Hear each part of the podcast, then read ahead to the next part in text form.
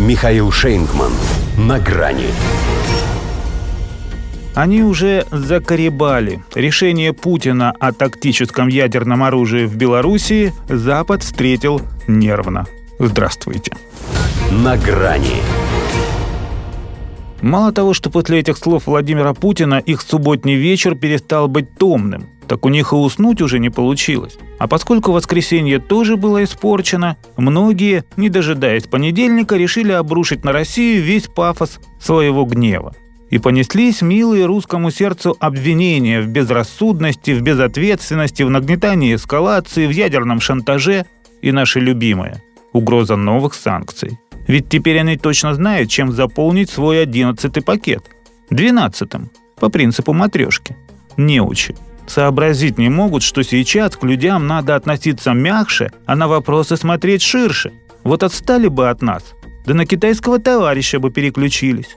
Съездил Путин к нему в Пекин и начал СВО. Побывал Си в Москве, Путин объявил о размещении Тяо в Белоруссии.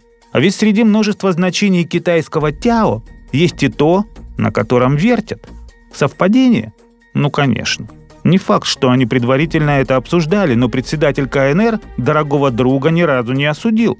Потому что понимает природу вещей, а это по западным меркам сразу минус. Хотя в США тоже, можно сказать, безмолвствуют. Заявление, что им и теперь не страшно, это же ни о чем. Естественно, им не страшно. Ракеты, во-первых, тактические, во-вторых, не на Кубе.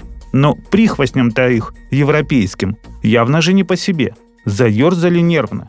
А как иначе, если президент России их уже предупредил? 10 типов самолетов ВВС Белоруссии готовы для применения тактического оружия. 3 апреля приступаем к обучению экипажей и 1 июля заканчиваем строительство специального хранилища для тактического ядерного оружия. А там ведь еще и красавцы-искандеры уже стоят, как грозный часовой. Потому что закоребали они аналогии с Карибским кризисом. Пусть пока она не полная, но решение усилиться в этой части союзного государства – признак готовности пройти этот путь до конца. И это Старый Свет само собой напрягает. Вот если бы на месте России уже были США, то захоти они разместить свои бомбы, ну, допустим, еще и в Польше, тогда милости просим.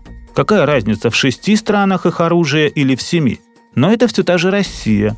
Стало быть, любые ее профилактические действия – это мавитон.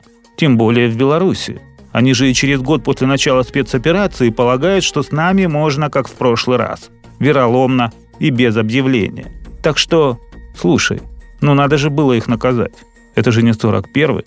Мог бы повторить Путин маэстро. И именно шляхте от этих слов должно стать совсем неуютно. Мечтают же о славе самой сильной армии Европы. А тут этот предательский холодок по спине побежал.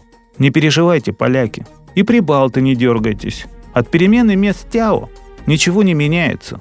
Разве что расстояние от пункта Б до любого у вас пункта А короче. Но несмотря на некоторую корректировку условия задачи, формула решения остается прежней. Если что, они просто сдохнут. Только еще раньше. До свидания. На грани с Михаилом Шейнгманом.